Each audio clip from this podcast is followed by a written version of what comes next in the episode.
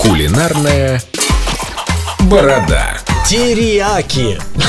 Тирияки. Терияки. Доброе утро, Рома. Доброе Ты тери- вернулся, чтобы терияки. рассказать о том, что обещал. Соус терияки. Да, на самом деле очень простецкий соус. Работал просто в японском ресторане. Один из базовых соусов, который имеет такой солено-сладковатый вкус, немного он тягучий. В принципе, его можно купить в магазине. Но его можно, наверное, приготовить лучше, чем тот, который продается в магазине. Да, вкуснее и интереснее. Расскажи как. Значит, основа, соответственно, соуса терияки – это соевый соус, хороший соевый соус. Я не буду называть марки производителя, но я думаю, вы сами знаете. Мы его зайдя- узнаем надо- по стеклянным И бутылкам. по ценнику. И мы по тоже ценнику, да. узнаем. Но, Больше 300. опять же, есть такой небольшой лайфхак. Если вы видите в магазине маленькую стеклянную бутылочку, она может стоить в три раза дороже, чем та же самая литровая бутылка того же самого соуса.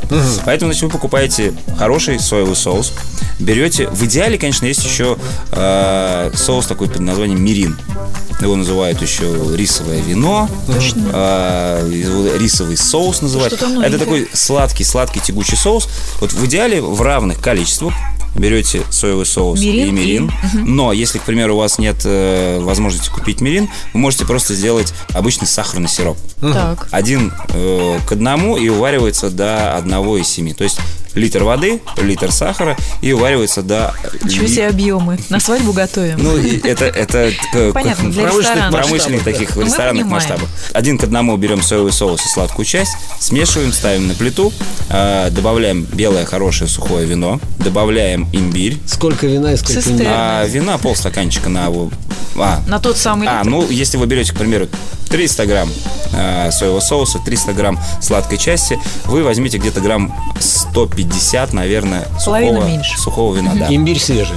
Имбирь свежий, можно прям с кожурой его туда настругать. Просто берете дольку яблока, разминаете, закидываете, зубчик чеснока туда закидываете. И э, добавляете где-то, наверное, 50 грамм воды. С чем ты употребляешь терияки? И стоп. И с- самый важный момент. И с- поставьте на плиту чуть покипеть им.